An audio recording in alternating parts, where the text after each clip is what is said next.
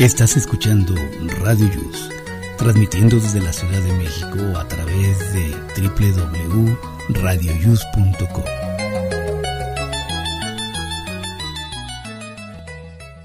El siguiente programa contiene escenas de conocimiento explícito, con diálogos cargados de curiosidad, que pueden afectar la sensibilidad de personas no acostumbradas a hacerse preguntas sobre el mundo que las rodea.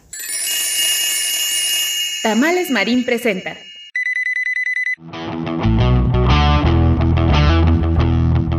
Hoy en Aquí estamos México. Estamos de fiesta. Cumplimos dos años acompañándote. Gracias por seguir con nosotros. Comenzamos. radioius.com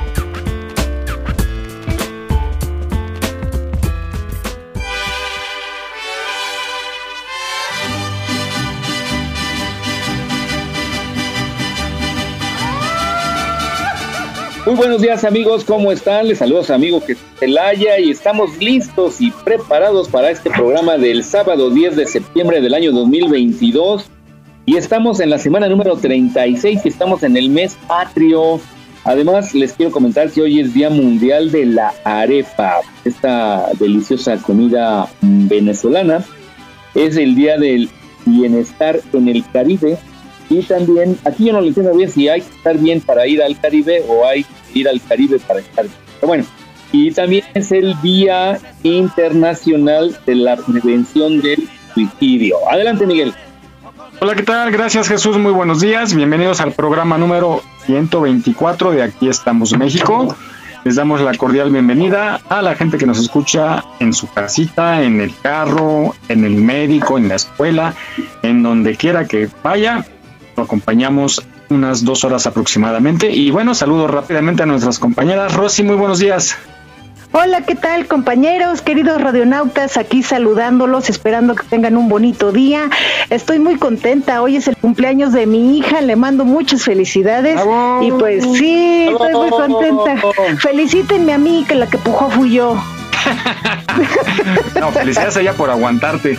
ah, bueno, también. ¿Cómo se llama tu hija? Vanessa. Vanessa, López Pastén. Perfecto. Un abrazo y un saludo. Preciosísimo nombre. La verdad, sí. Muy bonito. Muy bien. ¿Y, cómo lo están celebrando? ¿O cómo lo van a celebrar? Este, bueno, yo ahorita acabando del programa, este, me voy a ver a, la condesa con mi mamá. Ahí vamos a hacer una pequeña comidita. Perfecto, ahí nos guardas. Claro que sí, los esperamos. Y les das un abrazo de parte de todo el equipo de Aquí estamos México. Muchas gracias, Mike. Bueno, y saludo a Vane. Vane, buenos días. Hola, ¿qué tal? Good morning por la mañana, ¿cómo se portan? Que andamos de luto, oigan ustedes, se nos fue Chabelita. Pero pues, ni modo. El show debe de continuar y aquí estamos, en Sabadito Alegre para hacerles una mañana pues diferente, ¿no? Ya saben, cotorreando. Acompañándolos en donde quiera que estén, ya hay mucha actividad prácticamente creo que hay actividad de más. No sé si les ha tocado el tráfico en la Ciudad de México, que está terrorífico. No sé. Sí, hombre, está, está por todos lados y no hay nada en especial. Ahora ya que vienen, pues ya estamos en el mes patrio, ¿no? Ya nos toca la celebración del... Ya. Y ese día sí se pone muy loco, ¿no? Sí. Pero bueno. pues muchos también salen como de puente, ¿no? Sí. ¿Qué día cae, no saben? 15? El, el, jueves, ¿no? En jueves. Jueves para viernes. Jueves 15. En la noche sería la celebración. Ah, muchos se agarran el viernes, ¿verdad? Sábado y domingo. Sí, claro. Yo por lo regular no me quedo aquí en esa. Me voy a casa de mi mamá. Allá por lo regular hacemos las cenas. Porque aquí parecen terroristas. De verdad. ¿Por, tanto cohete. Ah. De los dos, ¿no? Sí, por tanto por tanto, de los dos, exacto. Pero de verdad avientan unos cohetes que dices, oye, eso parece bomba. Y Pero caray, pues, esa costumbre no se, no se quita. Y balazos, ¿no? Mucha gente que todavía Yo me imagino es en echar balazos y lastimar a gente inocente, caray. Los perritos, pobrecitos, son los que sufren. Los pajaritos también los... Sí, sí, con tanta contaminación. Con el ruido, pobres ya están dormidos y la bola de plomazos y cuetazos, etcétera. Bueno, oigan, ¿y ya pusieron banderita en su carro, en su casa, en su puerta? Sí, en la casa. Ay, no, todavía no, ya me urge, ya, me urge. ¿Ya encendieron el alumbrado también? ¿Ya lo vieron? No, no, he ido, no he ido a verlo. Ayer lo inauguraron. Hace unos días inauguraron el alumbrado alusivo a las fiestas patrias en el Zócalo. Quedó muy bonito. Está eh, está muy padre porque ya usaron tecnología nueva y con esto de los LEDs que gasta menos energía, menos luz y alumbra más. Se ve padrísimo. Cuando puedan visiten. Si no son de aquí de la Ciudad de México, vénganse a dar una vuelta. Eh, pasen, hay, hay antojitos en la noche, ¿verdad? En, estos días ahí en el Zócalo. ayuda. es toda una, es toda una verbena Una romería, ¿verdad? Sí. Vale la pena. Miren, como siempre, ¿quién va llegando? ¿Quién creen? Y con micrófono apagado. Claro Ah. que no. Ay, sí reviste. señorita. Vani, ¿dónde días. tienes la cámara? En mi cuarto de veras. Hola, buenos días, ¿Eh? Así me la ¿Cómo imagino en las clases, hace llegar patinando ahí barriendo. Oye, ahorita sí porque se me cruzan dos. Oh. Sí, ahorita salgo, me corre para la otra. Ah, ya, Sí, yo pensé sí. que me cruzan dos. Bueno, Ah, ah, no siendo tú. bueno, ahí sería diferente. Ahí sí no creo llegar a clase. Ahí sí, Ahí sí reprueba. ahí sí repruebo. No, ¿cómo Eh, estamos? Pues bienvenida, mi Fabi. Gracias. Tarde, pero sin sueño, ¿verdad? Ey, es lo importante. gallinero. ¿Mandé? Llegando Fabi y alborotando gallinero.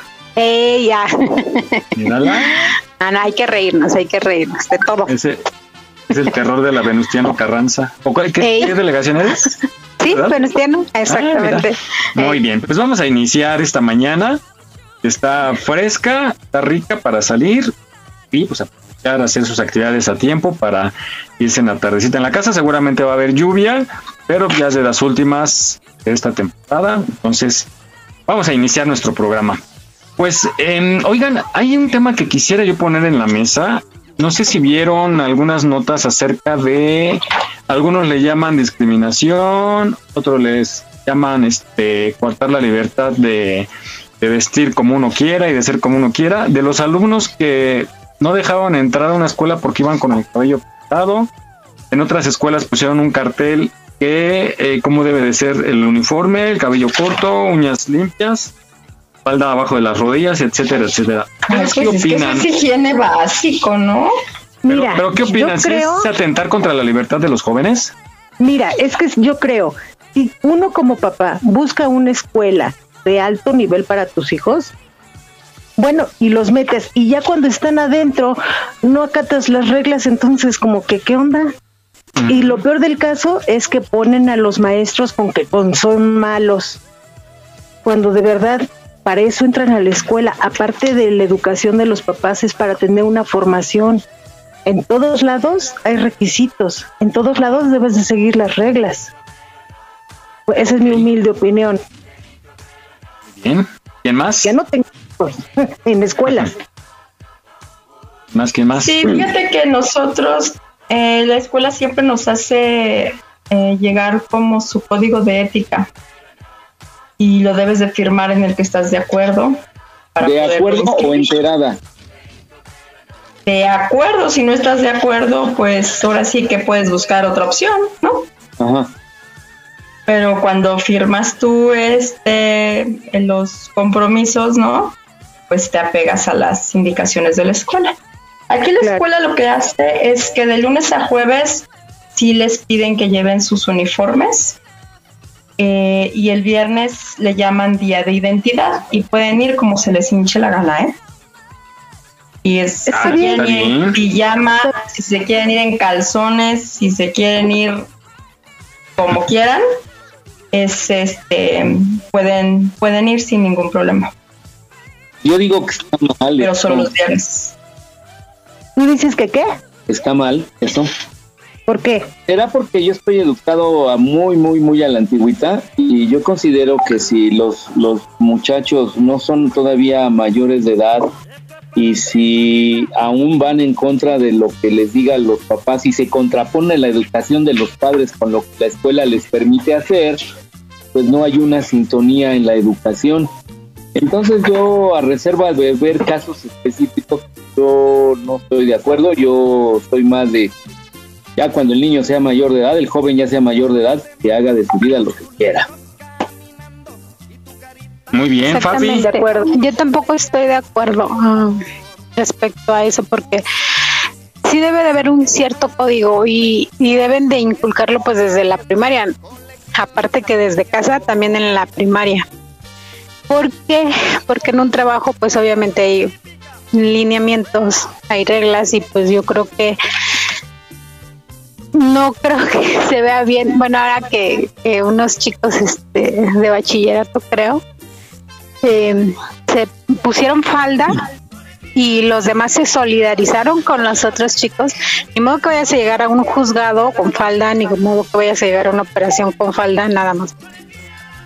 Tienes libertad, ¿no? O sea, yo creo que dentro de lo que es un trabajo tiene que haber siempre una ética en, el, en la vestimenta. Entonces, si no se los enseñan en la escuela y les están haciendo permisivo todo, pues entonces cómo van a al rato a respetar un trabajo para una ética de, tipo vestimenta. Entonces, ahí sí, yo tampoco estoy de acuerdo con lo que están haciendo. Ahora, y, imagínense que los, muchachos estos digan, como en la escuela nos dan el viernes de, de, este, ¿cómo le dijiste, Vane, que le llaman?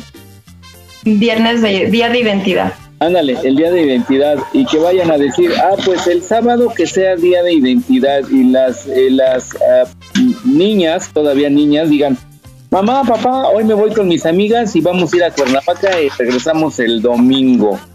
Pues ahí yo creo que no les va a parecer, ¿no? Pero pues van a decir, si en la escuela nos dejan hacer ese día lo que queramos o ir como queramos, pues también en la familia vamos a elegir un día de identidad, ¿no? Entonces, pienso que podría ser ahí debes de marcar como los límites como papás, ¿no? Porque si tú ves cómo se va tu hija a la escuela, ya desde ahí le estás dando. Yo, yo he conocido chicas de hijas de mis amigos o amigas que se van con el uniforme, llegan a la escuela. se cambian allá. y se cambian. Entonces, lo que no les permite hacer el padre o los padres, en la escuela se lo permiten hacer. Y eso yo no lo veo bien porque están, están, están rebasando la educación que le están, sea buena o sea mala, están rebasando la educación de su casa. Sí, sí, sí, pero pues te digo, ahorita con toda la información que, que tiene la juventud, necesitas como hacer equipo con la institución. Yo creo que por eso aquí nos hacen firmar ese documento de la ética para poder respetarse y, aparte se lo leen a los chavos, ¿no? El primer día de clase se llevan leyendo lo que es el reglamento porque también te marca las consecuencias. Sí, yo estoy totalmente de acuerdo con todos ustedes. Igual pienso exactamente igual. Agregaría nada más que este, sí, como siempre, la educación es obligación de, ambas partes, ¿no? Función de ambas partes, de maestros y de padres. Y pero sí es, sí es una etapa bien difícil porque venimos de dos años de no tener clase presencial, ¿no? Ya desde ahí se pierde un poquito como que esa, esa tradición que llevábamos como de en la escuela, pues se siguen, se siguen normas, ¿no? Se siguen, siguen reglas. Y esto de las clases en línea, también hemos visto muchos jóvenes que se han rebelado contra sus maestros, diciéndole así abiertamente, me da flojera su clase, me estoy aburriendo y se le está dando en, un afán de hacer una especie como de contacto amistoso con los alumnos. Están abusando, creo que los alumnos están abusando. Todo les molesta, todo les lastima y los padres también, algunos están permitiendo todo eso. Y está viendo ese choque, ¿no? Pero yo sí coincido con ustedes que hay unas reglas en la escuela y si quieren tomarlas, qué bueno, y si no, que se busquen otra opción. Habrá escuelas, porque las hay, donde los dejan ir sin uniforme, los dejan ir con el cabello largo, con la falda como quieran, las hay. Pero yo creo que en donde se exige hay que respetar porque como dijo Fabi, habrá trabajos en donde pues no vas a poder ir como, como te gusta vestir quizá, ¿no? Porque hay normas, a lo mejor es la cara de la empresa y pues tienes que ir de traje. Era un pequeño paréntesis para que eh, analicemos bien lo que está pasando, porque aparte pues ya está prohibido reprobar también, ¿no? Aparte. Entonces, sí, ya. Ya perdimos ya nada que ver con las escuelas de antes. ¿Cuál va a ser la presión de la Bueno, depende. En mi universidad todavía no se aplica eso. Por favor. ese nivel básico. Ouch. ya. Bueno, chicos, Para la pues, próxima llamada. justamente Horarios. Nuestra reflexión de hoy habla de las circunstancias cambian a la gente y, y- y habla precisamente de depende de lo que esté pasando, la gente se comporta de cierta manera o puede aprovechar esas circunstancias para salir adelante. Vamos a escucharla. Una hija se quejaba con su padre acerca de su vida y cómo las cosas le resultaban tan difíciles. No sabía cómo hacer para seguir adelante y creía que se daría por vencida. Estaba cansada de luchar. Parecía que cuando solucionaba un problema, aparecía otro. Su padre, un chef de cocina, la llevó a su lugar de trabajo. Allí llenó tres ollas con agua y las colocó sobre fuego fuerte. Pronto el agua de las tres ollas estaba hirviendo. En una colocó zanahorias, en otra colocó huevos y en la última colocó granos de café. Las dejó hervir sin decir palabra. La hija esperó impacientemente, preguntándose qué estaría haciendo su padre. A los 20 minutos el padre apagó el fuego, sacó las zanahorias y las colocó en un tazón sacó los huevos y los colocó en otro tazón.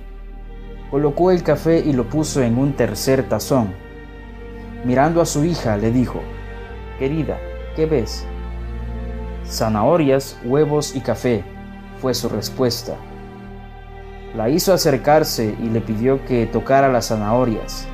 Ella lo hizo y notó que estaban blandas. Luego le pidió que tomara un huevo y lo rompiera. Luego de sacarle la cáscara, observó el huevo duro. Luego le pidió que probara el café. Ella sonrió mientras disfrutaba de su rico aroma. Humildemente la hija le preguntó, ¿Qué significa esto, padre? Él le explicó que los tres elementos habían enfrentado la misma adversidad, agua hirviendo, pero habían reaccionado en forma diferente. La zanahoria llegó al agua fuerte y dura, pero después de pasar por el agua hirviendo, se había vuelto débil, fácil de deshacer. El huevo había llegado al agua frágil, su cáscara fina protegía su interior líquido, pero después de estar en agua hirviendo, su interior se había endurecido. Los granos de café, sin embargo, eran únicos.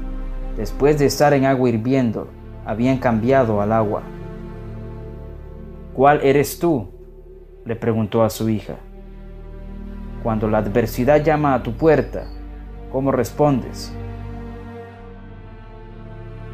¿Y el café?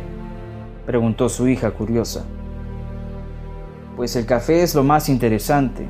Se disolvió completamente en el ambiente hostil y lo cambió. Hizo del agua hirviente una bebida deliciosa y aromática.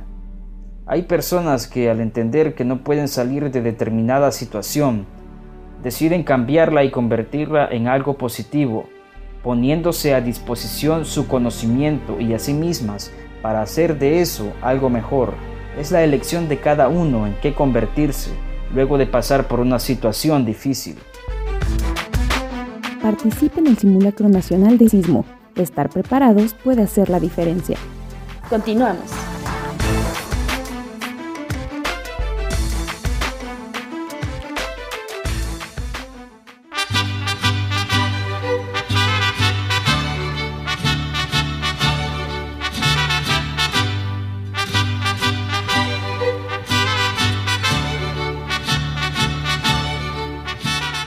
Bien, pues después de escuchar esta reflexión, espero que sea de utilidad para los jóvenes, porque sí, muchos jóvenes nos escuchan. Adelante, Miguel. Y hay que, hay que enfrentar la adversidad con nuestras mejores armas. Ya fue una prueba esta pandemia, pues muchas personas salieron adelante después de que tronaron los dedos. Muchos, oigan, estoy viendo con, mucha alegría que muchos vecinos con exitosamente algunos negocios, pastelería o ahora son eh, paseadores de perros, ¿no? Y también eh, hacen mandados a domicilio. Entonces, bueno, la adversidad los hizo creativos y esa creatividad los ayudó a salir adelante y ahora son en algunos casos o personas que han tenido pues un ingreso un poquito más decoroso. Sí o, de planta no porque muchos perdieron su trabajo entonces bueno hay que ajustarnos a la adversidad ver qué armas tenemos y ponerlas en práctica 10 de la mañana con 20 minutos, que no se le haga tarde, 10 con 20. Les cuento yo rápido, rápido, rápido.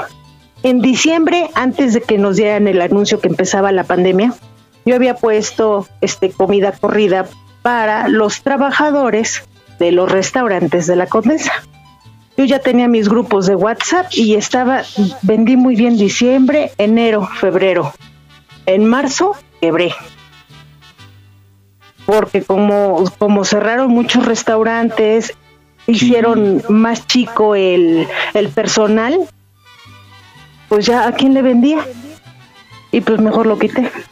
No, igual ellos no tenían ingresos, ¿no? También muchos, Sí, exacto. Sí, yo veía mucha gente que iba, a, venía aquí abajo hay un restaurantito y les juro que luego hasta me contaba la señora, dice, me da pena, dice, pero luego vienen dos personas y me piden una comida y se la dividen.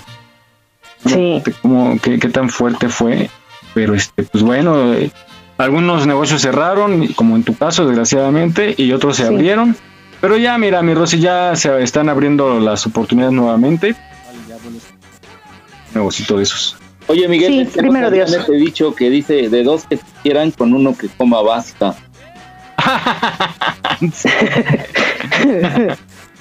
Oye, no, en mi caso no aplica. Rebanadas de amor. yo soy ese uno. Por eso no te has casado, No. Puedo compartir agua, ahorro de agua y eso sí, ya saben, estoy puesto. Bueno, oigan, hablando de agua, eh, ¿sabían ustedes que es peligroso lavar o bañarse cuando hay tormenta eléctrica o una fuerte lluvia? Sí, porque te puede caer ¿Cómo? el rayo. Los rayos dentro de tu casa. Exactamente. Hay dos elementos ahí, la tubería y el agua, que son conductores. Entonces, puedes quedar ahí pegado. Y yo no sabía. Eh, árbol, ¿no? También, pero, pero esto, digo, eso la mayoría lo sabíamos, pero esto del, del agua yo no sabía, estuvieron compartiendo hace días un, un post donde venía lo que no debes de hacer durante una tormenta eléctrica y, te explica por qué, ¿no? Pero sí, este, y yo sí acostumbraba luego así con lluvia, pues me metía a bañar, pero híjole, estuve en riesgo. Quedarnos ahí. Vamos a ver qué pasa. ¿Ustedes conocen a alguien que le haya caído un rayo? No. No. Vamos a escuchar esta nota que nos dice qué pasa, qué le pasa a tu cuerpo si le cae un rayo. Cada 24 horas caen sobre nuestro planeta 8 millones de rayos. Solo esperamos que ninguno de ellos lo haga sobre ti. Antes de nada, vamos a aclarar que esto tiene un nombre médico específico, fulguración. Y con las fulguraciones hay dos buenas noticias. La primera, relax. Estamos hablando de una probabilidad de una entre 3 millones. Para que compares, si vives en España, las posibilidades de que te toque el gordo de la lotería son de una entre 100.000. La segunda buena noticia es que la mayor parte de la gente que es alcanzada por un rayo sale viva. La cruz de la moneda es que el 75% de quienes burlan esta muerte eléctrica padecen todo tipo de lesiones, a veces a corto plazo y otras a largo. Vamos a empezar por los posibles daños más suaves, neuropatía periférica. Para que lo entiendas, esta es una lesión de los nervios que están en la médula espinal. Entumecimiento, hormigueo y debilidad son sus consecuencias más habituales. Otro de los síntomas típicos por fulguración es una disfunción cerebral. Ten en cuenta que nuestro cerebro no está preparado para semejante chorro de energía. Resultado, cortocircuito cerebral. Eso puede significar pérdida de conciencia inmediata, conmoción, confusión aguda o amnesia. Al igual que la neuropatía, esto desaparece en cuestión de horas, pero aún así no apetece. El voltaje del rayo, unos 300.000 voltios por metro, también podría provocarte una hemorragia intracraneal o lo que es lo mismo, que se te rompa un vaso sanguíneo dentro del cerebro. Y no solo eso, tus ojos y oídos también se llevarían lo suyo. El dato es que más de la mitad de los afectados por fulguración de rayo tienen lesiones en las córneas, como por ejemplo cataratas o ruptura de la membrana timpánica. ¿Y qué pasa si no toca directamente en el cráneo? Pues parecido. El resto de órganos pueden correr la misma suerte. Los intestinos, pulmones e hígado pueden comenzar a sangrar sin control. Yo que tú iría corriendo al hospital. Salvo que mientras sucede todo esto esté sufriendo una parálisis de manual. ¿Suena mal? Pues sienta mucho peor. Estamos hablando de una parálisis temporal de las dos piernas que además van adquiriendo un tono azulado y entumecimiento. Esto es el resultado de una lesión del sistema nervioso simpático y sucede en el 70% de los casos de lesiones eléctricas. Ah, y si tu duda si duele, pues sí, duele mucho más a largo plazo y dependiendo de la potencia de la fulguración, puede que también te produzca las llamadas figuras de Lichtenberg, también llamadas flores del rayo. Estas son unas cicatrices en forma de helecho que aparecen en la piel tras una potente descarga eléctrica. Aparecen porque la electricidad rompe los vasos sanguíneos que tenemos bajo la piel. La buena noticia es que normalmente no son un tatuaje de por vida, al cabo de los días irán perdiendo intensidad. Y llegamos al punto más dramático, ese 20% que no vive para contarlo. Lo cierto es que hay muchas formas de morir por fulguración y algunas de ellas tienen que ver con las complicaciones de todo lo que te acabamos de contar, pero sin lugar a dudas el paro cardiopulmonar es la causa de muerte más frecuente. El por qué es muy sencillo. El corazón late gracias a los impulsos eléctricos, es decir, que una descarga eléctrica significaría un desorden en el ritmo cardíaco. Y si esta descarga es tan, tan, tan brutal, este órgano puede colapsar definitivamente y eso es mortal, claro. Pues eso, aunque tengamos las estadísticas a favor, todos nos hemos visto en la típica tormenta de rayos, así que yo no me la jugaba. Solo tienes que recordar las normas básicas de seguridad. Ya sabes, si estás a la intemperie, buscar refugio en un coche, casa o edificio. Si estás en casa, evitar usar el agua corriente y cualquier aparato conductor de electricidad. Y si estás en mitad del campo, recuerda, nunca, bajo ningún concepto, te refugies bajo un árbol. Por cierto, ¿por qué a los rayos les encantan los árboles? Pues por dos motivos distintos. El primero es que la electricidad siempre busca el camino más corto para llegar a tierra. El otro motivo es el propio árbol. Es cierto que la madera no es un buen conductor de electricidad, pero resulta que el tronco contiene compuestos como salvia, agua o sales minerales que lo convierten en un conductor perfecto. Entonces el recorrido es este. El rayo llega a la copa del árbol, fluye tronco abajo, llega a las raíces y se disipa por la tierra hasta desaparecer. Por eso resguardarte bajo un solitario fresno de 25 metros en mitad del campo es como tratar de apagar fuego echando gasolina. No olvides seguirnos en nuestra página en Facebook. Aquí estamos, México. Si tu ciudad cuenta con alerta sísmica, recuerda que puedes tener hasta 60 segundos para ubicarte en un lugar seguro. No bajemos la guardia. Continuamos.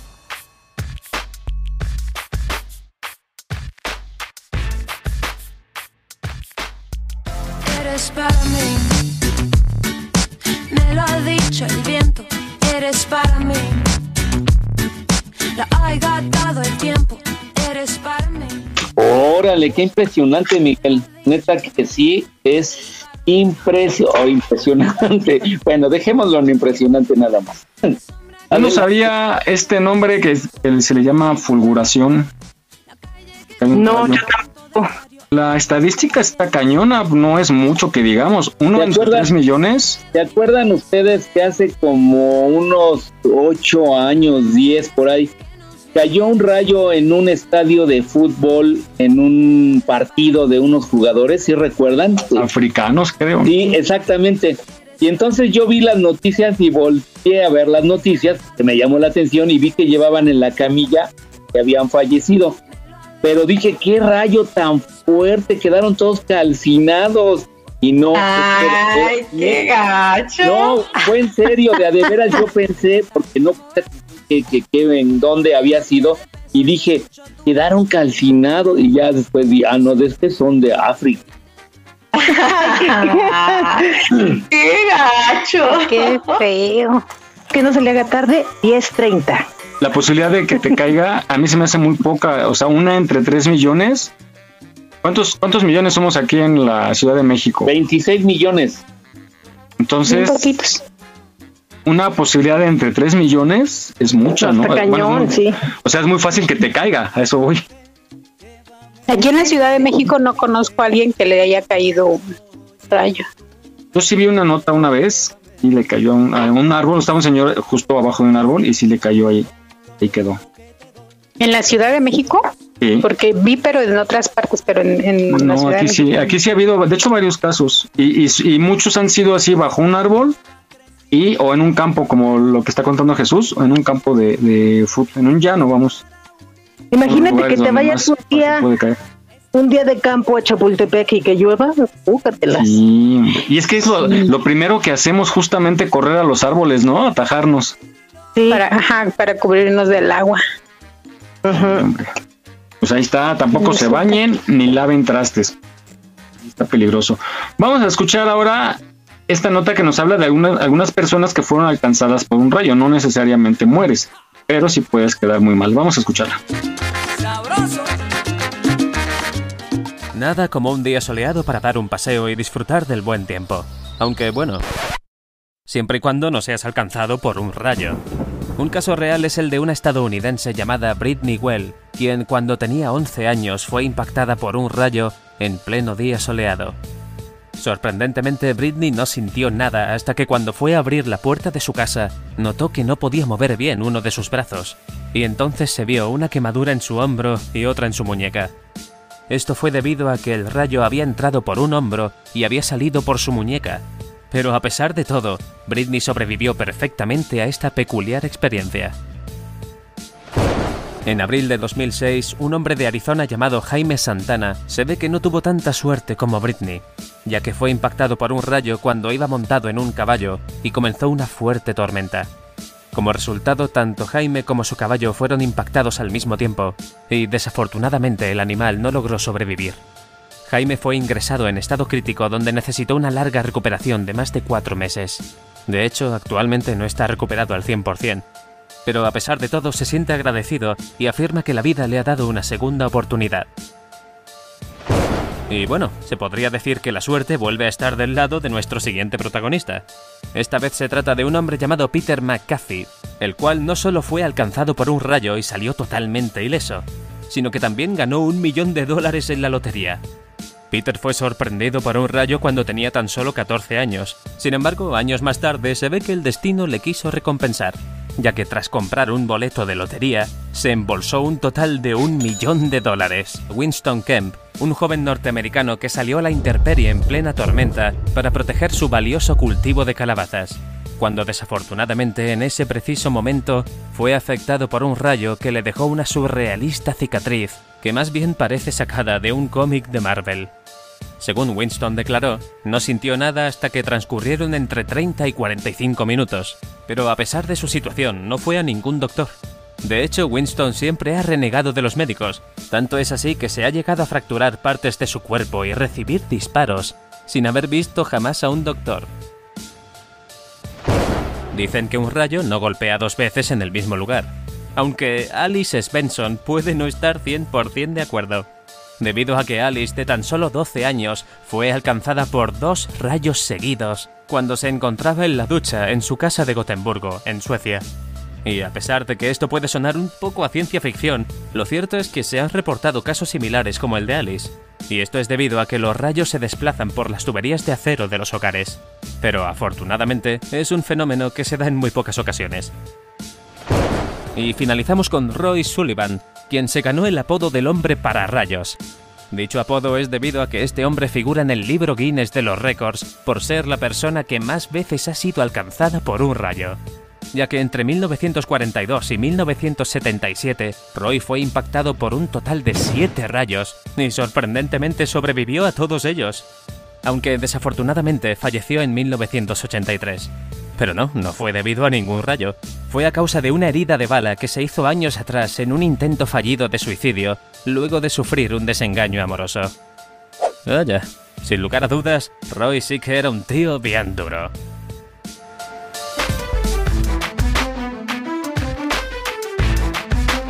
Aquí estamos, México. Esperamos tus comentarios a nuestro WhatsApp 56 294 1459. 56 294 1459. No bajes la guardia. Ante cualquier síntoma de COVID-19, busca ayuda médica. Continuamos.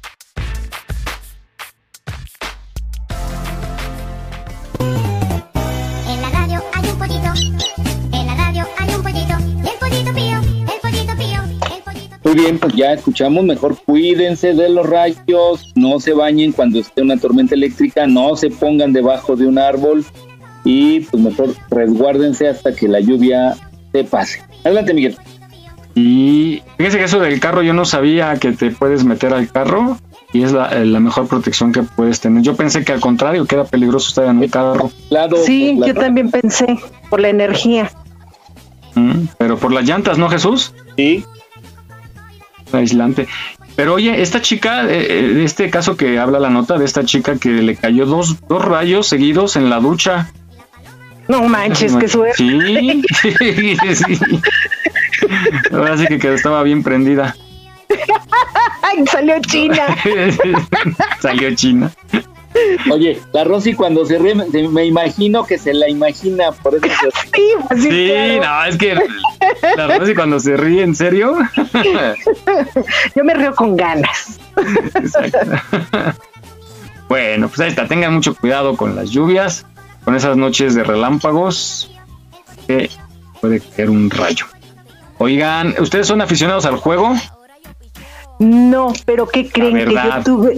No, yo tuve una pareja que era este ludópata y perdió casas, casas, no una, casas, como tres, terrenos, carros, de verdad.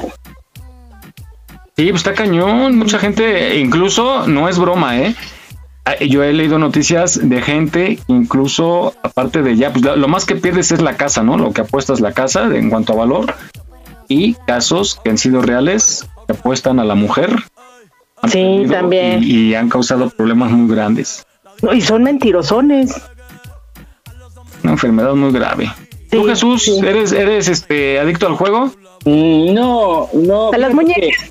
No, yo le, de eso hasta le huyo al juego. Cuando, cuando salieron, ¿se acuerdan cuando salieron el juego de las cartas del Windows y del... del de Ah, la- sí. Oye, Ah, bueno, sí, claro, el solitario. todo el mundo andaba bien clavado en eso. ¿Saben El por qué? sí. ¿Saben por qué salieron esos juegos? No. Porque No, el esos juegos- de los trabajadores. No, no, ah, bueno, eh, eran para que los usuarios de la reciente tecnología que era el ratón se acostumbraran al manejo del ratón y para eso sacó Windows esos dos juegos. No, poco. Y sí, lo, y sí lo logró, se hicieron expertos en el manejo del ratón. Oye, todo el mundo estaba clavado y secretarias, acá en el caso de producción, todo el mundo estaba ahí. en Por este eso yo le huí a los juegos y, y es que si me atrapa un juego, uh, para que Vale. lo suelte. Para que lo sueltes. Eh, Pero hasta ahí. hasta ahí. ¿Alguien más, chicas? Fabi, Vane. No, no, de plano así los juegos, no. Pues yo. Se me hace un desper- desperdicio de tiempo, de ¿No juegan, energía, ni de- con, ¿No juegan ni con los hombres? No, con no. sentimientos, Jesús. No juego ni con los sentimientos. Yo sé de- de eso, yo sé de eso. Ni con los sentimientos. Y también luego juegan con fuego. No, no voy a contestar eso porque cualquier cosa puede ser usada en mi contra. Todo lo que no. ¿Ves? No. Exactamente. No. Fíjate que ahorita yo en lo que sí me estoy muy clavada es en un juego, este, así en mi celular de los que descargas, se llama el Rumi. Entonces me pone Pero- a pero no pensar y estrategia nada. y todo. Pero No de dinero, apuestas, nada. no. Nada más pierde el tiempo, nada más pierde el tiempo. Poquito.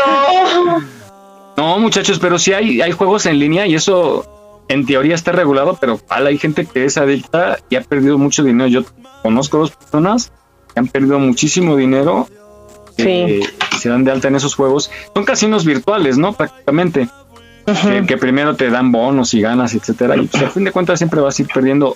Yo sí juego, al Melato, obviamente, y jugué en línea, pero sí me estaba emocionando porque te empiezan a poner otros jueguitos ganas muy fácil. Ganas muy poquito, ¿no? Pero le entras y le- y a fin de cuentas pierdes, ¿no? O sea, vas ganando y pierdes. Sí, sí, sí, sí, pierdes todo, todo. Fíjense que yo, clandestinos no hay, ¿no? Y ahí es donde yo creo que está peor las cosas, porque cuando te metes a un casino que está pues regulado, decirlo así, en una plaza, pues es más complicado, ¿no? Pero pues, o sea, el, el riesgo está latente. Para que no se le haga tarde, 10.40. Yo nunca he jugado, tampoco nunca he jugado de esas maquinitas como Las Vegas ni nada de eso, pero yo me imagino que están truqueadas, ¿no? Es como los teléfonos que tienen algún algoritmo y cuando ven la expresión o, o depende del movimiento de las personas, me imagino o que la máquina le da o que la máquina le quita. Digo, no sé, es algo que yo me imagino. Todo puede suceder, Vamos a escuchar esta nota acerca de la adicción al juego y todo lo que hay detrás de esto para que tengamos mucho cuidado.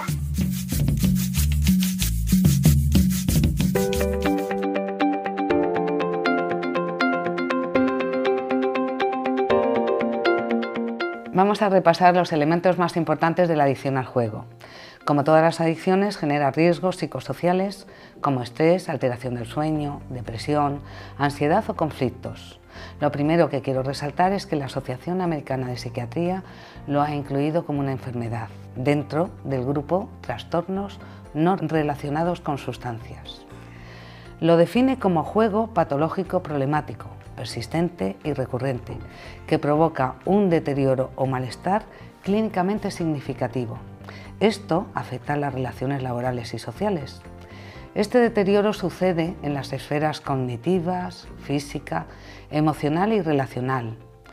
Entendemos ya que la adicción es una enfermedad, no un vicio, y que el mundo de las adicciones no se limita al consumo incontrolable de sustancias. También pueden ser ciertos hábitos de conducta aparentemente inofensivos, pero que impactan de forma severa en la vida cotidiana. Es una adicción silenciosa porque se va gestando sin que el enfermo ni su familia o entorno sean conscientes. Se va produciendo pequeños cambios hasta que el deterioro es significativo. Internet ha permitido jugar en cualquier momento, en cualquier lugar. Además, la publicidad incorpora personajes famosos que todos quieren imitar. Desde entonces se ha observado un aumento constante en todas las edades, pero especialmente en varones y jóvenes, y en apuestas deportivas. Las mujeres siguen prefiriendo el bingo y las loterías, aunque se van igualando estas cifras.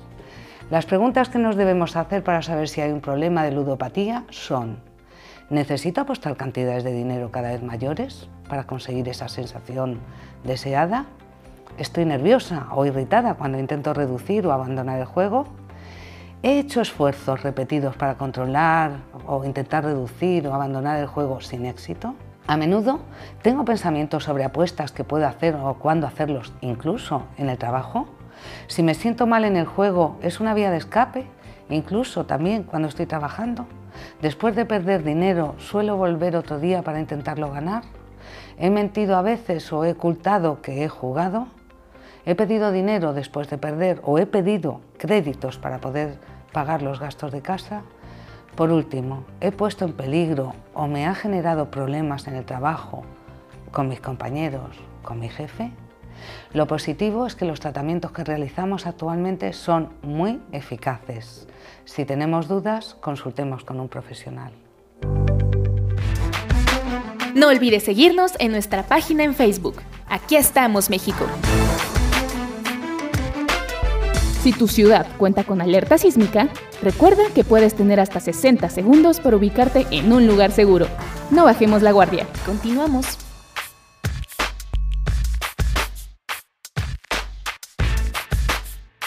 No hubieras dejado esa noche, porque esa misma noche encontré un amor. No me hubieras dejado esa Muy bien, amigos, pues ya saben, no, no jueguen con fuego, sobre todo. Y No apuesten a la vieja tampoco. no, pues bueno, depende, depende. Depende, mi Iván, a lo mejor es oportunidad para que salga ya. Ay, no les digo. Depende, depende. Luego andan chillando, de veras. No, No, si, si hay apuestas donde involucran mujeres, qué bárbaros. de no, sí, Fabi. A mí me tocó, apostaron dos primos por mí. Ya ¿Cómo? después le di en la cabeza al otro por, por sangre. Andando con el primo también. Ahora sí que te diste una rifada. Ah, no, no la rifada, ¿verdad? Nunca les pasó en la nunca les pasó en la secundaria. En la Ey. secundaria no les pasó de que eh, sobre todo a los hombres, ¿no? Le, le, le llegaba uno a la chica que le gustaba a uno y luego el malvado del compañero le decía, ah, pues bueno, anda contigo porque ganó la apuesta, todos apostamos a ver a quién le hacía caso. Y bye bye le decían a uno. Sí, A, sí, a mí pasa. no, nunca lo hice, pero sí he visto casos así, se sé de casos así, que sí, sí, sí se apuesta, ¿no? Sí apuestan a ver que no le llegas, ¿no? Realmente es una apuesta real, pero no, a mí no me tocó vivir. No, Desde- a mí me apostaron. Cuando, cuando le llegas así que estás esperando el momento y que te digan que no. Ah, yo recuerdo en el kinder. no, en la primaria. La primaria sí se siente feo. Ay, sí, es muy... May, es que no le podemos decir que sí a todos, se enojan, de veras. El menos dicen, sí, sí, sí, voy a soportarlo y ya a la mera hora no, salen con que se enojan y se ponen Sí, celosos, pues hay no, que- así no se sí, puede. hay que ganarse, la verdad. ¿Cómo, Ey. cómo- cómo las gana uno, mi Fabi? Mujeres. Con el trato, fíjate que con el trato. Bien o mal. Bien, no, bueno, yo no soy de las que soportan malos tratos, ¿eh? el primer malo trato, así, adiós, hasta nunca. Un placer haberte conocido, no vuelvas. Sino con un buen trato, sí. Así, bueno, a mí sí me ganan buen trato. Independientemente de que tengan dinero, sean caritas, no, el, el, sobre todo el trato, porque eso es lo que te va a garantizar el que siempre seas feliz con esa persona. Yo creo que todas Que las mujeres también. A todas las mujeres yo creo que eso es lo principal, que nos traten bien. No creo, Rosy. Yo conozco muchas que parece que entre más las tratan mal, más pegadas están. Les gustan patanes. De No, verdad. sí, sí, hay de muchas. verdad. O sea, yo, yo Sí, lo he vivido. Así que, que yo, bueno, no sé quién más me conoce, Vane y Rosy. Yo procuro ser siempre como muy atento, muy amable, muy Puras cortés, sobrinitas. Pero bien, bien, pero bien Bien atendidas. atendidas, claro, ¿Eh? bien atendidas. Y me dejan Bueno, es que es que por yo un creo patán, que que es lo peor. Yo creo que yo creo que el hombre que que nosotras le gustamos a él y nosotras no queremos andar con él, él hace todo. Pues que nos complace en todo. Pero creo que eso les molesta también, ¿no? El exceso de atención. Sí, exactamente. Sí, sí, sí. Fíjate que yo terminé con un plan porque, bueno, hasta me quería dar de comer en la boca. Yo, Y- ya, párale, ¿no? Creo que ese es mi problema. Eh, Eso fastidia. Y en escucho. cambio, en cambio al revés, cuando nosotras eh, andamos tras de un hombre que nos interesa y nosotras no somos de inter- del interés de él, por eso nos tratan mal. Ah, Rosy, escuchen. Oigo. Ah, soy diamante a quien busco amante y soy diamante para de me trata. Triunfante quiero ver a quien mi amor maltrata y maltrato a quien mi amor quiere ver. Pero de ambos modos infeliz me veo, yo por mejor partido escojo ser violento empleo de quien no quiere que vil despojo de quien yo quiero. Tomando Jesús. papá, salud. Eso es de Sor Juana, eso es de Sor Juana. ¿Y qué razón tenía? eh? Bien, sigue teniendo. Sí, sí, sí, sí. Ahí está. Ya ven, hay que ser medio patán entonces. No, no, no, no, no. Fuera de mi casa no. Patanes, A mí no me patanes. chiquitanes. Sí, Ay, no, qué no, no, bello, no. Rosy. No, no abusen, ¿eh? No, no, a mí no me gustan los patanes para nada. Pero ni de Ay. amigos. La mitad de México está lleno de Britannies contentas que han sido ninguneadas por los Bryans. Por los Kevin y los Sí. Por La los, verdad. sí, sí, sí. los Britannies y los. ¿Cómo las tratan? Sí. Es que tiene mucho que ver de casa. Claro, claro, pero, pero Mucho. volvemos al, fíjense, creo yo que volvemos al tema del inicio. Y la educación no se da desde la casa, partida con la de la escuela. Pero hay esa rebeldía tanto de muchos papás y de los alumnos. Estamos creando esta generación de que no valoran a las mujeres, no les dan su lugar. Estaba yo oyendo noticiero que en promedio hay mil adolescentes, estamos hablando de chicas de 12 a 19 años, mil embarazadas por día. En el país. ¿Cómo le en hacen para país. embarazarse todos los días? Está el problema muy grande precisamente por eso que estamos pasando, ¿no? Ahora con la situación, pues... Por ser mamá trabaja, permisivos. Pues sí, y, y porque también no les pueden dar la atención que quisieran a veces, porque se tienen que ir a trabajar y a la buena de Dios los dejan ahí. Y pues ahora con la compañía del internet, de las amistades, de quienes nos dan información. No, más bien sabes qué es, eh, Mike, que siento que es que están normalizando la sexualidad, el tener sexo con quien se les eche la gana. Eso es lo que está pasando. Yo creo que la libertad la confunden con el libertinaje.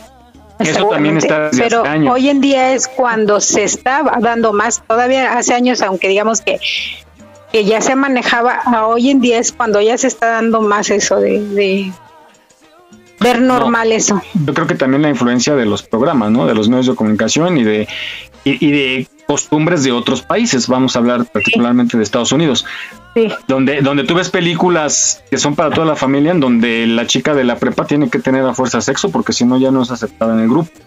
¿no? Pero yo creo, yo creo, no sé, qué consideran ustedes, que más bien son las redes, porque cuántos videos no vemos de mamás, jóvenes y grandes, haciendo el mismo bailecito. Que las de chavitas. de- que las chavitas. Sí, que la Entonces, hija. Ahí sí creo que es como la hija, ah, pues mi mamá lo hace o no me dice nada por hacerlo y ella lo hace, pues es normal. ¿no? Entonces, yo creo que la influencia es de las redes también y ese, ese, esa competencia de likes, ¿no? Pero, pero imagínate que, que esté viendo el, el video de TikTok, que es donde salen las chavitas con la mamá bailando así, que le salga un psicópata. Ah, no, de que los hay, los hay. Imagínate, acuérdense que yo le con- les conté la historia de que yo tuve un vecino loco que me espiaba por la ventana del baño y que Ah, se sí. metió una vez a mi casa, ¿se acuerdan que les conté? Sí, o sea, sí, y no eran redes sociales, era un vecino. O sea, y Pero- me tuve que cambiar de casa. Sí, sí me acuerdo. No, hombre, No, yo sí tenía unos vecinos que se ponían aquí enfrente, como tengo un ventanal de cuatro metros por cuatro en mi- por dos en mi cuarto, en mi recámara. Se la ponían, pudiente. Ey, no, se ponían enfrente en la calle y yo no sabía por qué. Yo veía que todas las noches sí se ponían cuatro o cinco tipos. Un día pasó, no manches, todo se veía para mi cuarto, las cortinas de Por la lámpara. Ah, sí, sí, Por la lámpara. Y yo así de que me quiero morir. Este. No, ya cambié. Ya, Oh. ahorita ya puse cortinas donde no se viera. Sí, no vayas. Como que, Es que, ay, es pues, que se reúnen. En una no. ocasión Jesús me lo dijo, me dice, Rosy, las lámparas son traicioneras. Y sí, yo ya lo sabía, porque también, pero afortunadamente yo eh, se atraviesa de mi ventana de la recámara, se atraviesa el garage y una barda altísima, entonces pues no hay problema. Pero imagínate, yo no doy a la calle, afortunadamente. pues pongan ahí una alcancía, hombre, una maquinita. Sí. Eche una moneda. ¿no? Así dije, no de haber sabido cobraba, ¿no? Pues óyeme. Claro. Así es que en ese el tiempo, ándale, y en ese tiempo ensayaba danza árabe, entonces llegaba y pues aquí me ponía yo a ensayar mis, mis pasos, pues imagínate, todo Ay, se no, también veía. les gusta mi Ah. Fabi. Yo he visto muchas vecinas que dejan como entreabierta la cortina, así como de disque para que entre aire y cual. Que las vea uno. No, a mí Ay, no me ¿tú gusta. ¿Qué sabes? No, a mí no me gusta. Por eso ya ahorita puse más este, cortinas gruesas, porque no, no, no, qué pena. Y la Fabi muriéndose de calor. Sí, no. Sí, porque así se cierra más el calor, pero ni modo. Bueno. Oigan, ¿quién de aquí fuma? No, no. Vale, Yo, ¿no? ¿No? Dijo yo. No, yo no. Ros, No, yo no. ¿Ah, Rosy? Rosy fuma. Pero ¿Por qué ya no no has tanto, dejado de fumar? porque estoy en proceso. Acuérdense que se los dije. Estoy en proceso de. Pero Ah, poco a poco. no nos queda mucho tiempo. Allá me vas Y que Ah, vamos a esta nota que nos dice por qué. luego, luego a ventanear. Mike. A mí, Fabi, digo mi Rosy. Sí, se pasa de lata. Vamos a escucharla.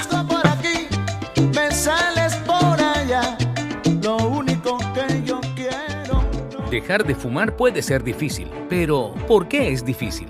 Es difícil porque dejar de fumar es como enfrentarse a un monstruo de cuatro cabezas. Las cuatro cabezas representan las cuatro cosas principales que dificultan dejar de fumar.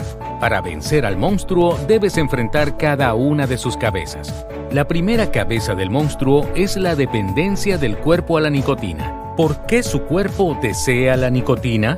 Cuando empieza a fumar, la nicotina que obtiene del cigarrillo causa cambios químicos en su cerebro. Con el tiempo, esto normaliza un nuevo estado de nicotina. Su cerebro ahora espera recibirla. Cuando se deja de fumar, el cerebro se queda sin nicotina, lo cual puede conducir a síntomas físicos de la abstinencia. Si esto sucede, lo podría llevar a fumar de nuevo. La segunda cabeza del monstruo es la dependencia del comportamiento. En otras palabras, es el hábito de fumar. Piense en cuando fuma. ¿Es una parte importante de su rutina? Muchos fumadores dicen que fuman al comenzar la mañana, después de comer o cuando están aburridos o estresados. ¿Les suena parecido todo esto? Si es así, entonces probablemente tiene una dependencia habitual a los cigarrillos. La tercera cabeza del monstruo es la dependencia psicológica o el deseo mental de fumar. Esto tiene otros componentes. Por ejemplo, quizás usted tenga pensamientos y sentimientos encontrados sobre fumar. Por un lado, es posible que quiera dejar de fumar para respirar mejor. Por otro lado, es posible que quiera continuar fumando para aliviar el estrés. También es posible que usted fume porque ve a los cigarrillos como lo único que le ayuda cuando las cosas se ponen difíciles. La cuarta cabeza del monstruo son los factores sociales y culturales. Esto incluye cosas como la familia, las amistades y sus alrededores. ¿Tiene familiares o amigos que fuman? Si es así, esto puede ser un reto.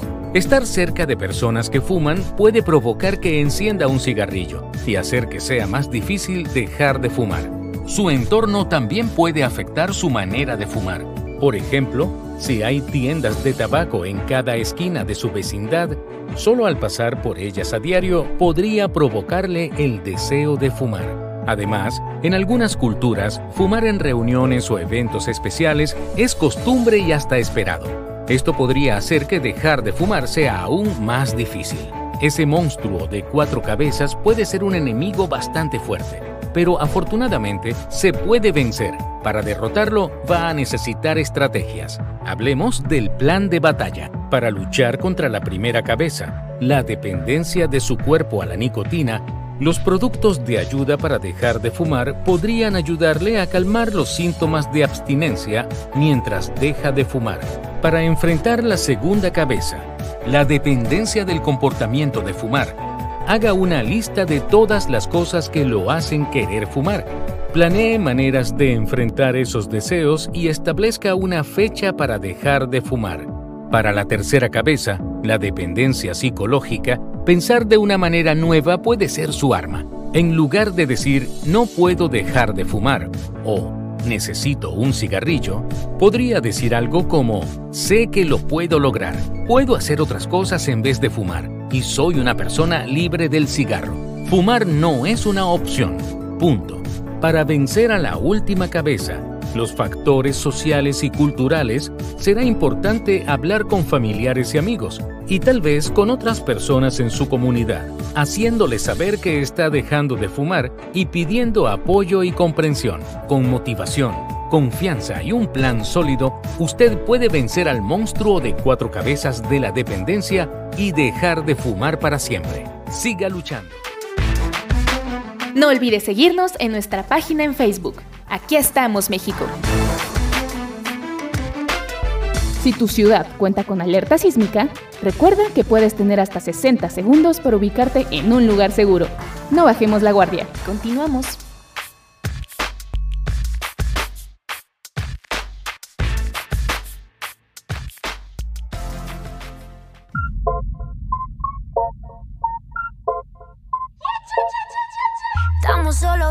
Solo y de fondo suena un ritmo violento.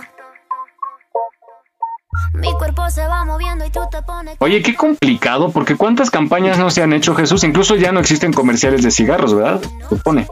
En la No. televisión. No. Pero, ¿funcionó? Creo que no. ¿Ha funcionado el aumento de costo? No. Poco.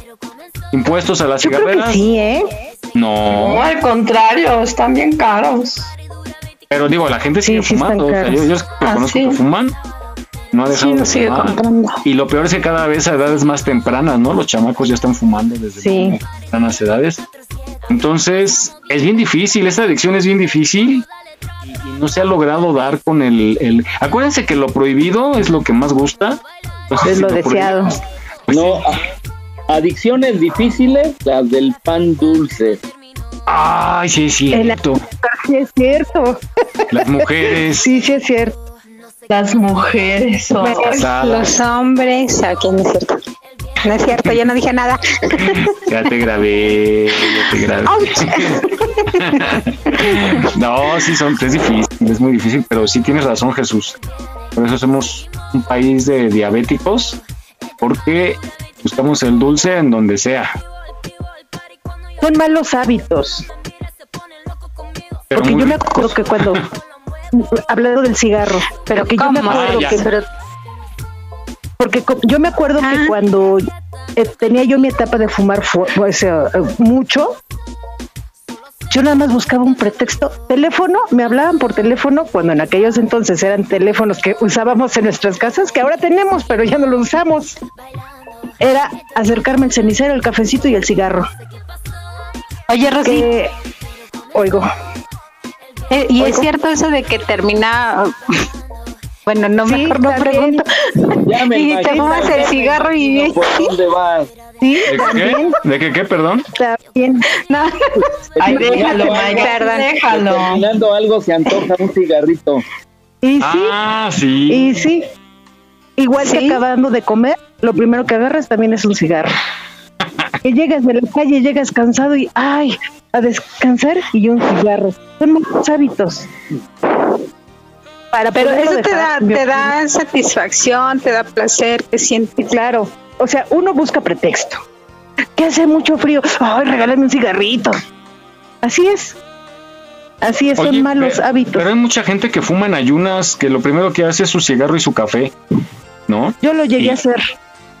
Ay, qué Yo, desesperación. eh, yo llegué a bañarme con la mano por fuera, eh, recorría nada más la cortina, me bañaba. Y yo me bañaba con la otra, ser. sacaba tantito la, la, la, la cara, que fumaba el cigarro y me seguía bañando. Así era mi adicción. Así. Bárbara. No, Bastante pues. Hoy en día, sí, hoy en día le he bajado muchísimo. El día que nos vimos, que nos reunimos, ¿me vieron fumar? Yo no, pero me imaginé. No. No, no se imaginan que yo, yo fumaba, precisamente porque yo lo estoy dejando poco a poco, porque es algo muy fuerte. Inclusive me fui con Fabi, bien me podía ir caminando con Fabi y fumándome un cigarro, y no lo hice. Es que el chisme estaba bueno, Rosy. Sí, estaba más bueno el chisme. Es que eh, precisamente por eso es romper malos hábitos. Si tú te encuentras con una compañía agradable, antes yo lo primero que buscaba era, a ver el chisme, el chisme y acércate un cigarrito. Ahora me interesa más el chisme que el cigarro. Y así poco a poco. Sí, de verdad. De verdad. Oye. Nada más cambiaste de vicio. Sí. bueno, pero ya no le cuesta. Pero al menos Llego ya no le afecta el chismecito. Llego de la calle cansada, lo primero que hacía era llegarme a sentar a la sala y ya hay un cigarrito. Ahora llego, tomo agua y me voy a mi casa, a mi cama a echar. a quitarme los, los tacones o lo que traiga puesto y me acuesto. Oigan, y también Y es peligroso. ¿Cuántos, ¿Cuántos incendios ha habido por gente que se duerme con el cigarrillo? Y aún todavía. Ah, sí. Tengan cuidado. Bueno, pues ahí está, es otra de las adicciones. Oiga, pues ya septiembre, ya viene el sim- macrosimulacro. Septiembre. El sismo. Ey, era lo que Entonces, Recuerden que será este próximo 19, ¿no? De septiembre. Yo no entiendo por qué la hora, por a las 12.19. ¿Esa hora fue el del 17? No, fue, fue un poquito más tarde. ¿A qué horas ¿A fue? qué hora? No, primero Como a la fue- una, ¿no? ¿Cuál fue el temblor? una. Sí, Una y un poquito más tarde. ¿Y por qué será a las 12.19? Ajá. Porque no les, les fallan las matemáticas. Por eso. Pues ya están a punto de ir en las oficinas, ¿no? ¿A quién Yo dijo eso? ¿Pastel? Sí, yo, pues, pues ya va a No ser manches. hora de su lunch. Parece, oigan, de Ya veras. ¿qué, ¿qué opinan de eso? Esa propuesta que la semana laboral sea de cuatro días nada más o de tres, ¿no? Están hablando que trabajan Me de lunes a jueves e incluso tres días a la semana. Imagínense cuánta pachanga. Pero ¿y la economía? No, no, no, ¿Y por eso, economía? por eso, ya, hay- ya hay unas empresas aquí en México que están haciendo el plan piloto. Estas empresas hicieron la propuesta a sus empleados, pero va a haber una reducción de, de sueldo. Esto quizá te O sea, por permitiría, eso. espérame, escúchame, esto quizá te permitiría tener un negocio que trabajes jueves, sábado y domingo. Digo, fin de semana, pues. En Estados Unidos se aplicó ya en varias, varias empresas eh, durante el año pasado y tuvieron excelentes resultados sin necesidad de reducir sueldos y al contrario hicieron crecer el ingreso de esas empresas. Entonces se comprobó, en ese caso de Estados Unidos, que sí se puede porque le echaban los kilos en las semanas, o sea, trabajar realmente en las horas que tenían que trabajar y subieron los ingresos de esas empresas. Pero Es ve, aquí es que en aquí México están reduciendo el sueldo. Exactamente. conviene. Aquí, Sí, ahorita es por la, la- situación, obviamente, ¿no? Hay crisis, hay inflación. sí estamos malos. Pero, pero yo digo que depende del giro del negocio, podría aplicarse. A lo mejor, evidentemente, en los servicios de turismo o de alimentos, de entretenimiento, pues obviamente no. Pero a lo mejor en las cuestiones administrativas sí lo puedes aplicar. Igual y podría trabajar empresa de lunes a jueves y viernes, sábado y domingo pongo mi barbacoa. Sí, es lo que te digo. Y- No, eh, pero lo que puedes pasa es aprender. que la empresa no te va a reducir el trabajo. No, te no, va no, a reducir pues, por el, eso- el- el- No. el- nada más Sí, el, el sí. ingreso, pero el trabajo No, va a ser no, se va a seguir trata siendo de mismo. optimizar, por eso se trata de comprometes con la optimizar el empresa. trabajo, exactamente. Se trata de optimizar lo que tú tienes que hacer en toda la semana, hacerlo en esos tres días laborales. Por eso, pero respetar el mismo el mismo sueldo, el mismo salario, no reducirlo, No, por porque eso- es el mismo la ver. misma carga de trabajo. A ti como empresa te conviene porque tienes menos gastos en oficina. Se trata de menos gastos de luz, eh, por tan solo en los baños. Yo me he puesto a pensar Agua. agua, Sí. papel de baño, jabón, el personal Sí. de limpieza, etcétera. Para ti como empresa va a implicar un, un ahorro también. Yo digo, depende del giro, podría aplicarse. A lo mejor en un restaurante dices, bueno, te descanso tres días a la Lunes, martes, semana miércoles y, los y otros domingo. ajá, jueves, viernes, sábado. y- Creo que en un país de primer mundo podría hacerse. Sí, yo también. Coincido que ahí sí, porque también la gente es más comprometida, ¿no? Aquí yo creo que, que la gente lo primero que va a ver es el cotorreo. La flojera. Y, y no como Rosy, que por ejemplo tiene, tiene esa visión de, ah, bueno, pongo mi negocio de barbacoa el jueves, viernes, sábado y domingo, ¿no? Sea, de eso, de eso se trata de, mejor, de aprovechar esos días. Pero bueno, ojalá funcione, ah, de verdad, por el bien de todos. Creo que esta pandemia nos ha traído cosas que podemos implementar. Y una de esas es esto del, de la opción de trabajar menos días. Ojalá. Pero es que a lo que voy es que las empresas te van a, a- a poner el mismo mismo carga de trabajo. Te están pagando con tiempo.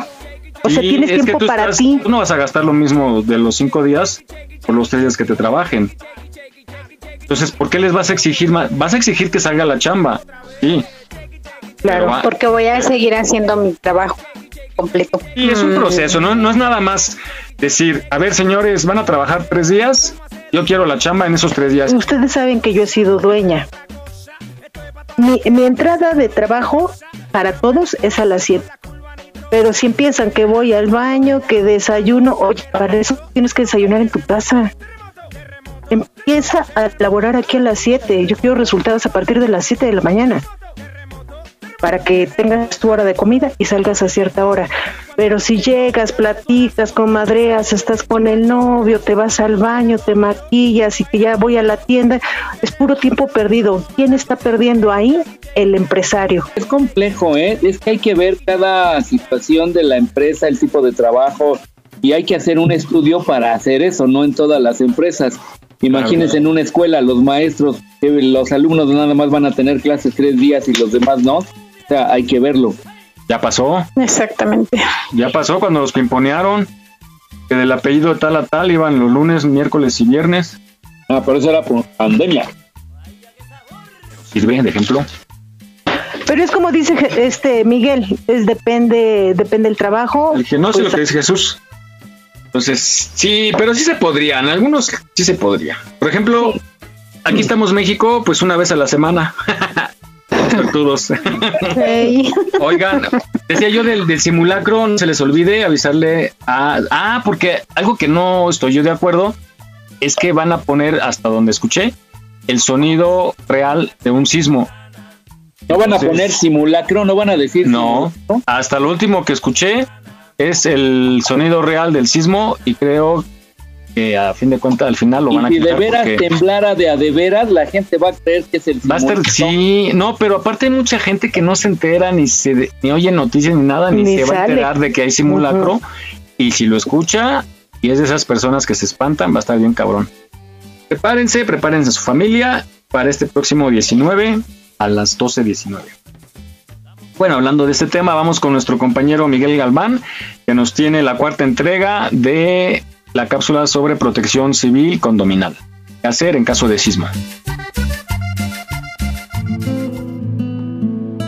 Gracias por seguir con esta serie de protección civil condominal y hablamos acerca de qué hacer antes de un sismo.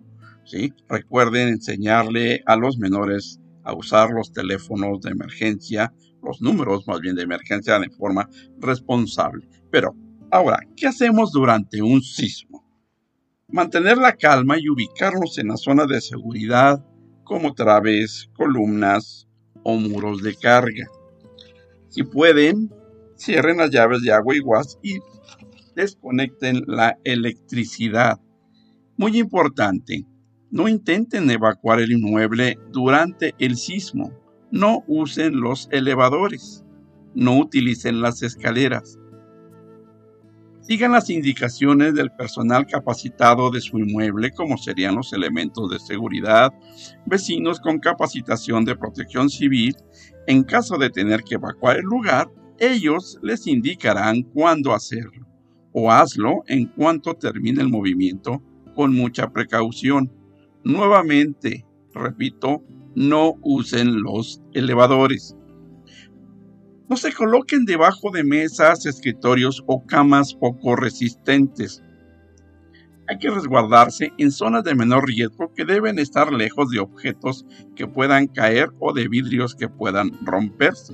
Si el sismo arrecia, colócate en posición fetal a un lado de escritorio, mesa o mueble resistente que te protegerán de la caída de objetos que te puedan lastimar aplicando la técnica del triángulo de la vida. Si desconoces esta técnica que ha salvado muchas vidas, se las explico a continuación. El triángulo de la vida es una de las técnicas de repliegue más utilizadas en la actualidad y consiste en ubicar la zona de más seguridad y colocarse en posición fetal o sentada, cubriéndose la cabeza al lado de algún mueble grande, al costado de la cama, una, mesa, nunca debajo de ella, sillones, barra del refrigerador, perdón, barra o el refrigerador con la puerta abierta, aumentando las posibilidades de supervivencia. Si estás en la calle, aléjate de marquesinas, antenas, muros espectaculares, árboles, edificaciones, postes, cables eléctricos y otros elementos que pueden caer. Suena fácil decirlo, un poco más difícil hacerlo. Sin embargo, debemos de procurar ubicar una área segura. Si te encuentras manejando, frenen lentamente, prendan las luces intermitentes inmediatamente y estacionense en un sitio seguro, nunca debajo de puentes, cables de alta tensión o pasos a desnivel y no obstruyan los señalamientos de seguridad y procuren, obviamente, no estorbar el paso de los cuerpos de emergencia. ¿Qué hay que hacer después de un sismo?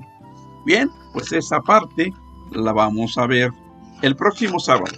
Os espero. Soy el ingeniero Miguel Ángel Galván. A sus órdenes.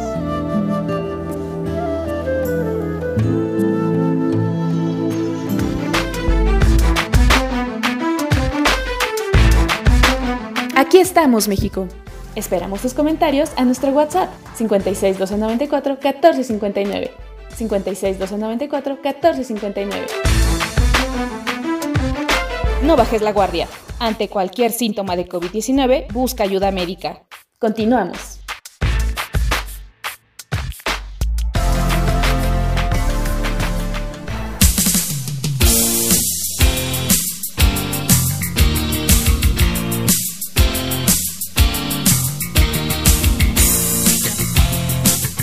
Muy bien, pues si viven en un condominio, pues escuchen este programa y pásenle a sus vecinos este programa justamente en este en esta parte del programa para que sepan qué hacer. Adelante, Miguel. Gracias. Y sí, sigan las indicaciones. Gracias, Miguel Ángel Galván, por estas interesantes cápsulas. Nos falta todavía una entrega. Están muy interesantes. Él se presta por si ustedes quieren alguna plática con sus vecinos en cuestión de protección civil condominal. Con todo gusto va a donde ustedes le digan y platica con Bueno, hay que estar preparados para este simulacro, señores. Y vamos ahora a contigo, Jesús, acerca de la dislexia.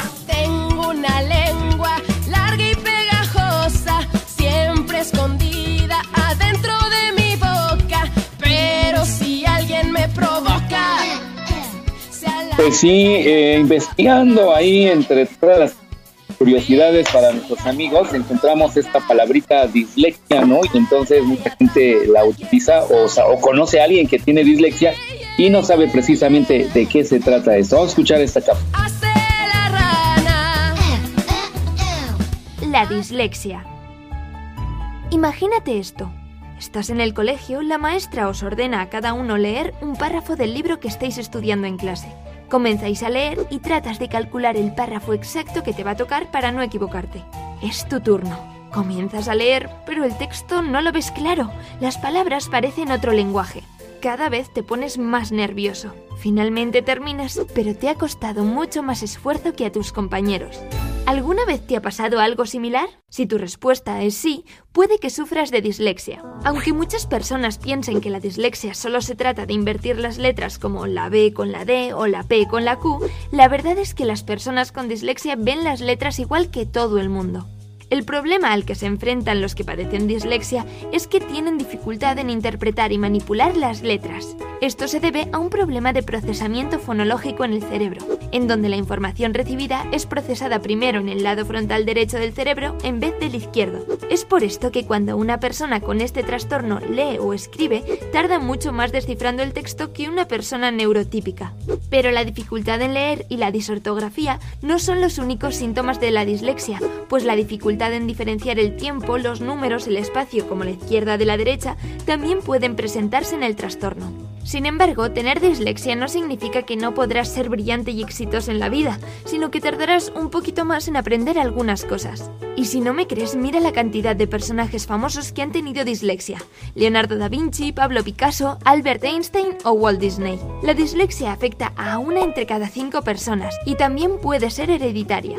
Esta usualmente se manifiesta de forma diferente en cada persona, por lo que puede aparecer de una forma muy sutil en unos como muy severa en otros. Además, según estudios científicos, la dislexia puede ser de dos a tres veces más prevalente en hombres que en mujeres. Pero, ¿cómo aprende una persona con dislexia? Pues todo se trata de entrenar intensivamente el cerebro a través de un sistema educacional de intervención multisensorial, en el que el lenguaje se descompone y se le enseña al lector a decodificar según los tipos de sílabas y las reglas de ortografía. Este tipo de aprendizaje funciona porque logra identificar la dislexia en el cerebro, probando así nuevamente el concepto de neurodiversidad, en donde la capacidad neuronal de cada persona es individual y no se puede juzgar bajo un solo estándar. De esta forma, abrazamos y entendemos todas las perspectivas que puede aportar cada persona.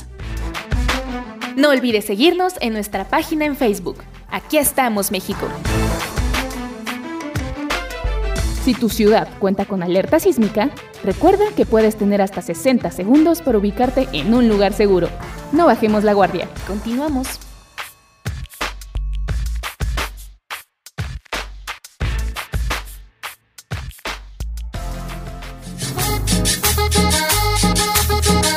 Muy bien, para que calculen bien su tiempo son las 11.20. Ya sabemos que es la dislexia. De hecho, yo soy disléxico. Si no lo sabían ustedes, yo tengo un poquito grado de dislexia. Adelante, Miguel. Oye, ¿y ese, ese se corrige? Eh, sí, pero hay que tener terapia de, de- de lenguaje. De, De- y de- de y de lectura, lectura. también, ¿no? Y de lectura, correcto. Pues yo creo que todos tenemos un poquito de dislexia. Yo, según yo no tengo, pero cuando ando como que presionada y muy apurada, digo una cosa por otra. Ándale, Rosy, apúrate a lo que vas a decir. Ándale, ándale. exacto, exacto. Muy bien. Oigan, bueno, pues ahí está. Temas interesantes que nos trae nuestra enciclopedia viviente, que es Jesús Zelaya, nuestro director. Y vamos ahora, ¿les gusta el coco? Yes. ¿Cómo les gusta? Ay, hay cocos preparados, ¿no? ¿Con qué van? Con limoncito, chilito. No, pero no me- No, hay unos que le echan ginebra, ¿no? no. Esa, Ah, no, pa- mira. ya sabía nuestra experta. O hasta con tequila. Yo veo que las No, playas no, nunca he visto coco. con ¿Qué, qué- qué tequila. llevan? Preparado así, en- están en las playas. Oye, tú no viste con, eh, Fabi, tú no viste con tequila, pero en una vez que fuimos a Acapulco ya no había vodka y lo único que había era tequila. Y mira que estaban buenos, ¿eh? Sí, árale. A mí el No, pues el que tequila más me siempre está bien gusta es el que da mello. Ay, nanita. Ese a mí no me gusta. Ese es el que menos me gusta. Yo pensé que ibas a decir el cóctel. No, sí, con su chilito y todo, ¿cómo no? No, Ah, que qué te rico, coqueteen, qué rico, qué así de, rico. ay, guapa, y que no sé qué. Coqueteo. El coco Ah. coqueteo. Oigan, aquí está la información, perdón que las interrumpa en sus cuestiones alcohólicas. Amorosas.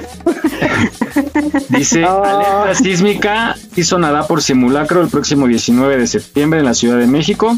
Las autoridades señalaron que es importante que los habitantes de la ciudad conozcan el sonido de la alerta sísmica, que será eh, simulando un sismo de 8.1 grados. Y dice, sí se reproducirá la alerta sísmica en los 3.860 altavoces de 5 de la Ciudad de México como parte de este simulacro. Ay, nanita.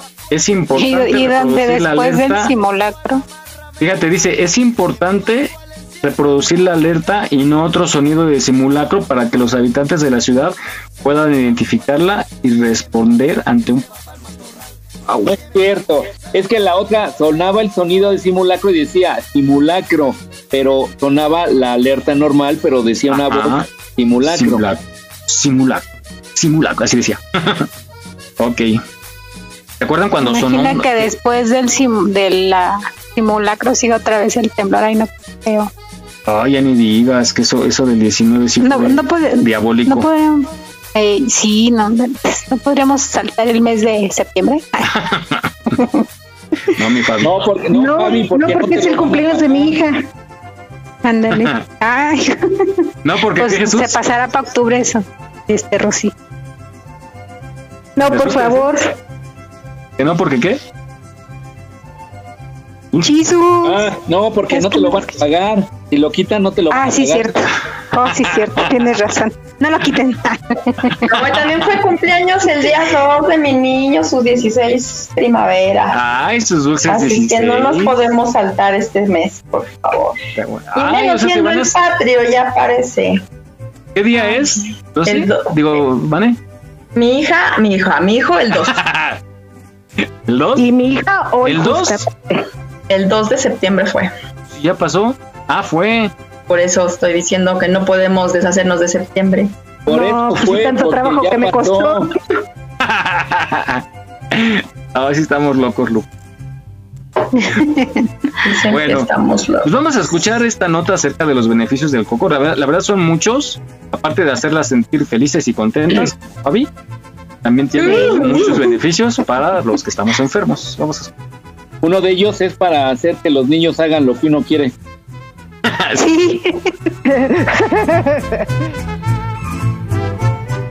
Una de las propiedades del agua de coco es combatir las piedras de los riñones, ya que hidratarse con esta agua ayuda a que las piedras se rompan y así puedan ser expulsadas más fácilmente.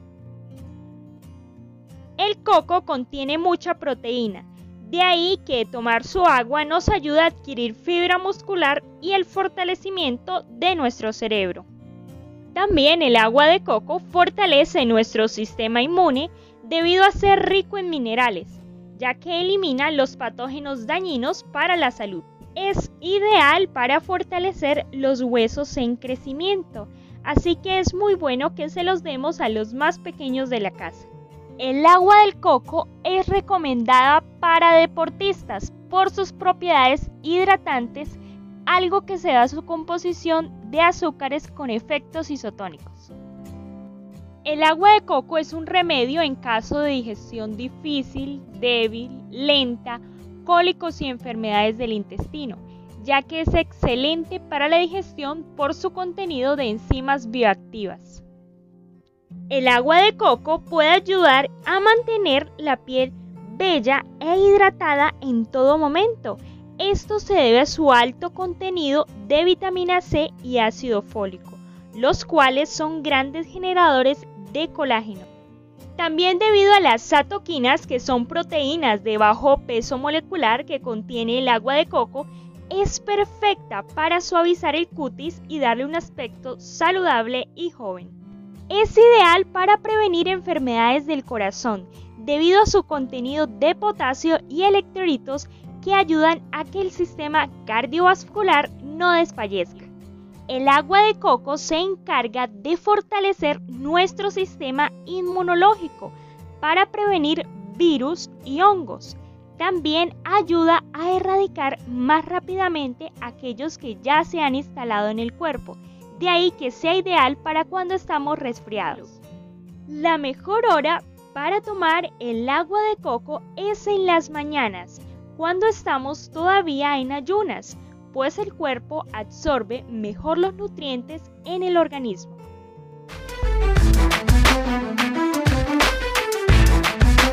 Aquí estamos, México. Esperamos tus comentarios a nuestro WhatsApp 56 294 1459. 56 294 1459.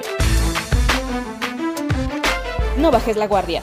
Ante cualquier síntoma de COVID-19, busca ayuda médica. Continuamos.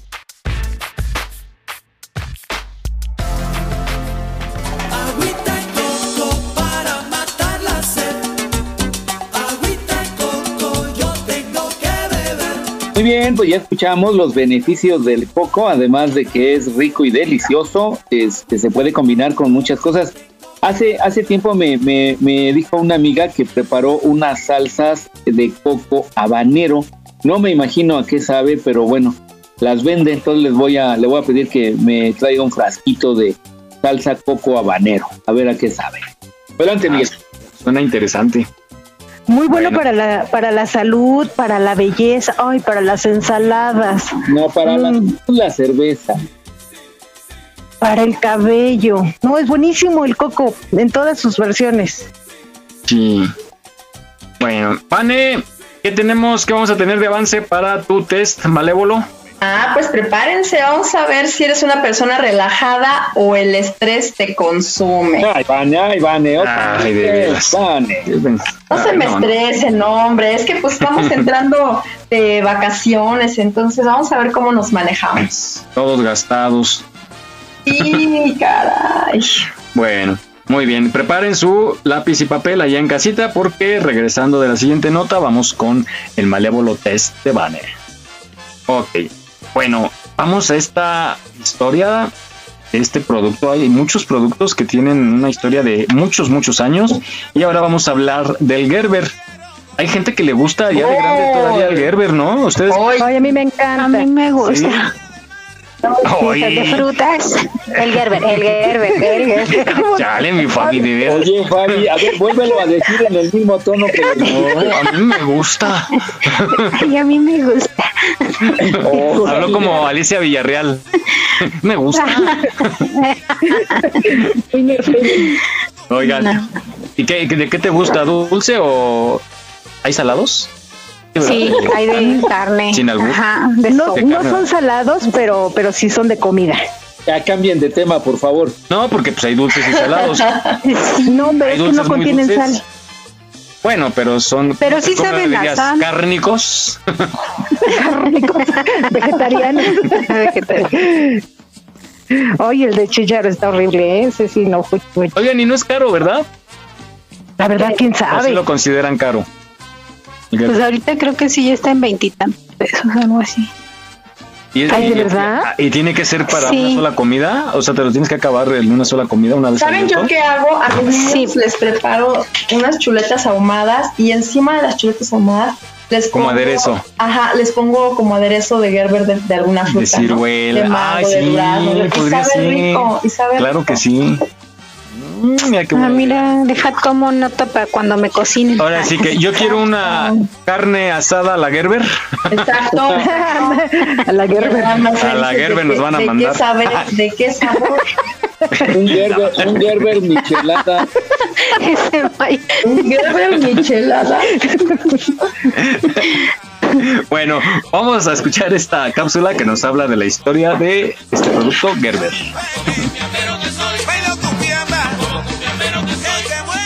La creación de las conservas de alimentos revolucionó la forma de alimentación en el mundo a partir del siglo XX.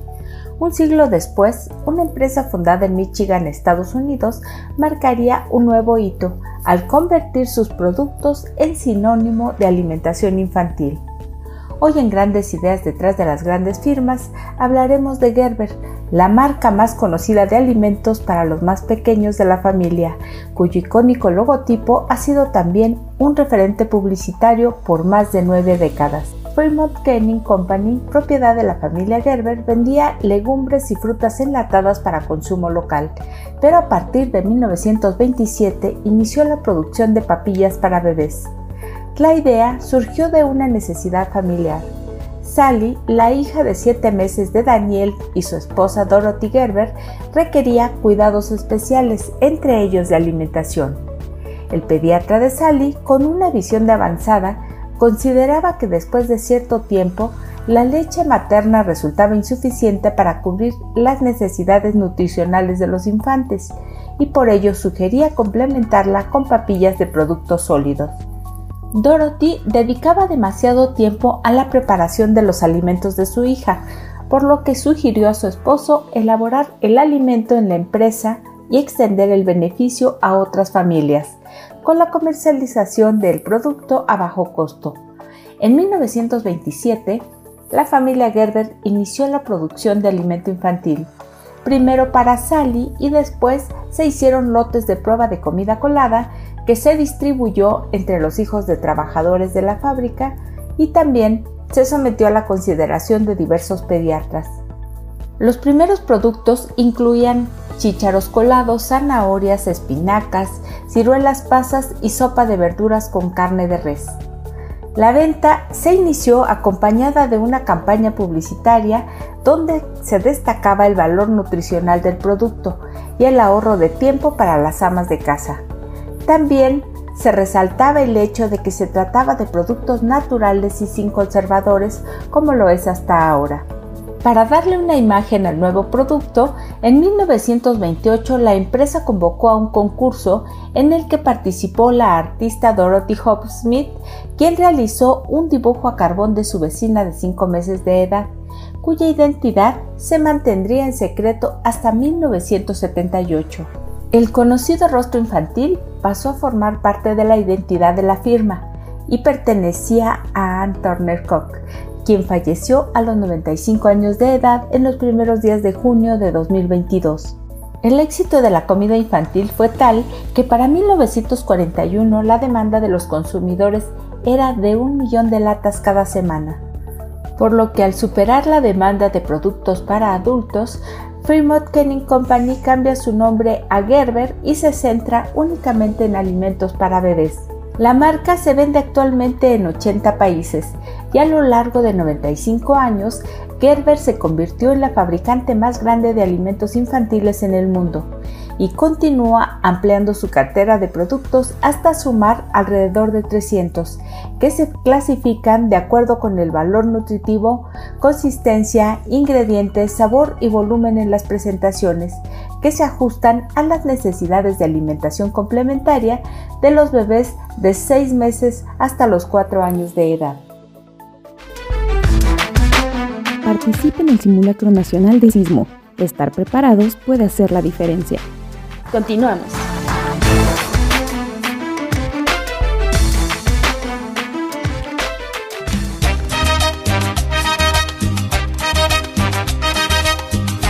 Bueno, después de contar esta, esta variedad de productos Gerber, adelante. Oye, desde 1927, toda una historia Todavía interesante. vive el niño Gerber. No, ya murió. Era niña, no creo. Era niña, Era sí, ya murió, ya murió. A ver, no es tan bueno el Gerber, entonces. En algún momento se tenía que morir. Pues sí, no era eterna. Oye, pero aparte qué bonita historia, porque lo hicieron pensando en una cuestión familiar Buena. y para compartir con los demás. Que, que- qué buena historia y le sacaron jugo. Y- Provecho, sí. Y aparte es muy nutritivo, ¿no? Pues sí, porque son frutas naturales. producto que ha, ha existido. Que bueno, de, de precio sí no sé, no sé si sea caro o barato. No, la verdad yo ya no sé. Sí, de- anda por ahí, lo- porque ahora que estuvo mal el, el señor, esos le dábamos. Eh, se puso así muy, muy, muy mal. Ah, porque también Puro para los verde. adultos, ¿verdad? Se utiliza ya. Sí, fíjate que sí les sirve, sí sirve Sí. mucho. Aparte de nutritivo, pues los ayuda a digerir. Sí, Muy así bien. es. Que bueno, pues felicidades a la familia Gerber. Pues vamos contigo, mi Vane, y tu test malévolo. Y una vez más se soltó el sabor. Se soltó el sabor. Ta, cha, cha, chan. Muy bien, pues chicos, ya tienen su lapicito y papel a la mano. Ya están listos. Ya, ya estamos listos. Muy bien, muy bien. Pues vamos a ver qué tan relajados o estresados estamos. Son unas preguntas muy sencillitas y cada pregunta va acompañada de un puntaje. Al final hacen la suma de sus puntos y les daré su respuesta. Acuérdense que mis test malévolos no mienten. El subconsciente puede decir lo que ustedes quieran, la realidad va a salir. ¿Ok? Tú, tú y Moni Vidente van de la mano. Exacto. está. Vamos a ver si te consideras una persona relajada o de plano estresada. Yo soy Venga con la primer palabra, con la primer palabra, con la primera pregunta. ¿Puedes enfrentar la vida con calma o te estresas con facilidad? A. Nunca. Siempre necesito más tiempo para acabar con todo. 10 puntos. B. Casi siempre me alcanza el día para mis pendientes, pero aún veces necesito un poquito más. 5 puntos. O C. 0 puntos. Siempre me alcanza el tiempo. Ah, Cha, cha, cha, chan. Dos. Cuando debes hacer algo que nunca habías hecho, ¿cómo te sientes? Por cero puntos, curioso y emocionado por ser algo nuevo. Por cinco puntos, con un poco de miedo pero emocionado. Y con 10 puntos, abrumado por no saber cómo hacerlo. ¿Cuál fue la pregunta? Ay, no le digo. ¿Cómo debes, cuando debes hacer algo que nunca habías hecho, cómo te sientes? Cero puntos, curioso y emocionado por hacer algo nuevo. Cinco puntos, con un poco de miedo pero emocionado. O 10 puntos, abrumado por no saber cómo hacer. Siguiente pregunta. ¿Te gustan los cambios? Cinco puntos, no mucho, pero me adapto con facilidad. Cero puntos, claro, me gustan los retos. O 10 puntos, los odio, siempre me molesta. Cha, cha, chan. Vámonos. la A? La A es 5 puntos, no mucho, pero me adapto con facilidad. Muy bien amigos, ahora son las 11.40. ¿Cuánto tardas haciendo algo pendiente? Cero puntos, usualmente lo hago rápido. Cinco puntos, lo necesario, depende de qué tan pesado sea. O 10 puntos, mucho. Me cuesta trabajo concentrar. Listo. ¿Te enoja no terminar las cosas a tiempo? 10 puntos, demasiado. Siempre termino culpándome. 5 puntos. Depende cuánto me falte. Y 0 puntos, no, pues realmente intento tomarlo todo con calma. Y por último, ¿has llorado cuando no puedes hacer algo? 5 puntos, rara vez, pero en ocasiones me frustro. Por 0 puntos, no recuerdo haberlo hecho. Y por 10 puntos, por supuesto, muchas veces. Y de coraje.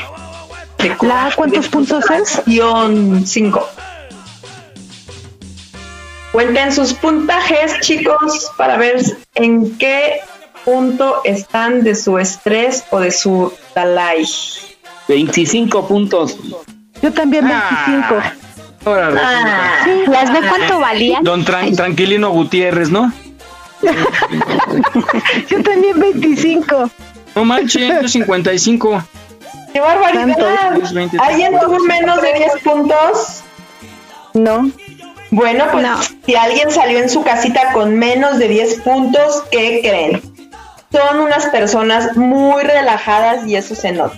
Viven al día, no se preocupan por muchas cosas y aunque tengan mucho que hacer, siempre encuentran cómo hacerlo y son muy positivos. Así es que pásale unos tips a nuestros chicos de 25 puntos, por favor.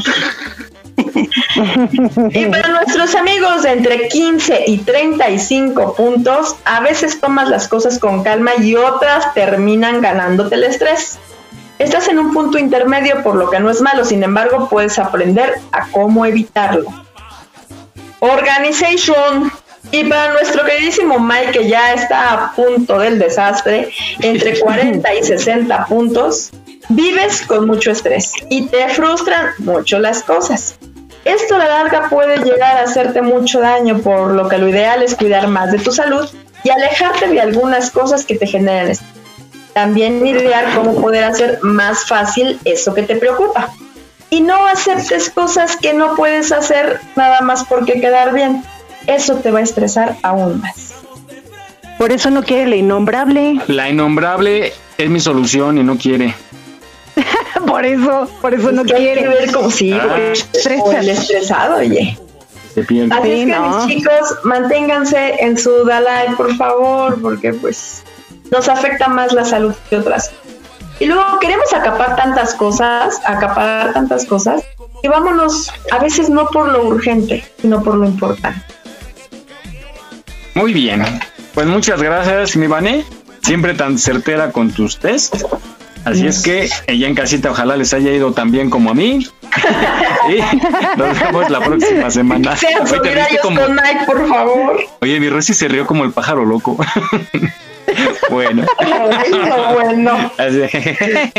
bueno, continuamos.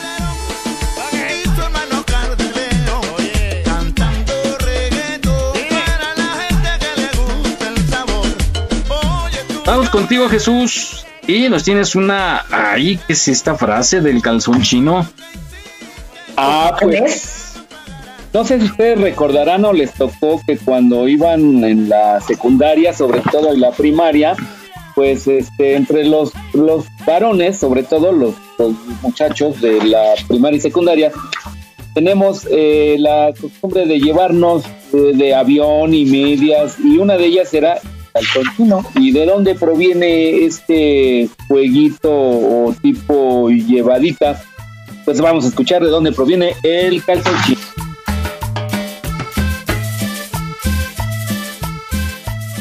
¿De dónde surgió el término calzón chino? Este término hace referencia al deporte de combate sumo originario de Japón, donde los luchadores, rikishi, se enfrentan con el objetivo de lanzar a su rival al suelo o fuera del área circular. Su única vestimenta es el mawashi, un cinturón grueso en forma de calzón, que es usado en la lucha para arrojar al rival. En teoría debería ser calzón japonés, pero por alguna razón la gente llama a todo lo de origen asiático chino. Aquí estamos, México. Esperamos tus comentarios a nuestro WhatsApp 56 294 1459. 56 294 1459. Continuamos.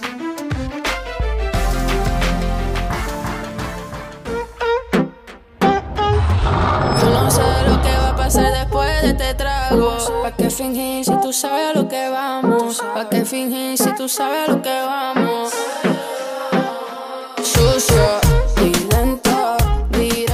bien, regresamos y ahora ya sabemos de dónde proviene esta frase. Incluso algunos asaltantes aplican esto del calzón chino y bueno, ya sabemos por qué se le llama así. Adelante, Miguel. Pues ya hemos llegado al fin de este programa. Estuvo muy ameno, mucho debate, pero muy entretenido. Esperamos que hayan ustedes aceptado, les haya servido de algo o por lo menos se hayan entretenido. Y da mucho gusto hacerlo para ustedes. Nos despedimos, Rosy. Muchas gracias, compañeros, queridos radionautas. Espero que les haya, que tengan un bonito sábado, que les haya gustado el programa y recuerden, no se dejen hacer calzón chino. Muy bien. Gracias, mi Rosy. Nos escuchamos la próxima semana. Claro que sí, Gracias, Rosy. Nos escuchamos la próxima semana. claro que sí. Gracias y felicidades a tu hija nuevamente.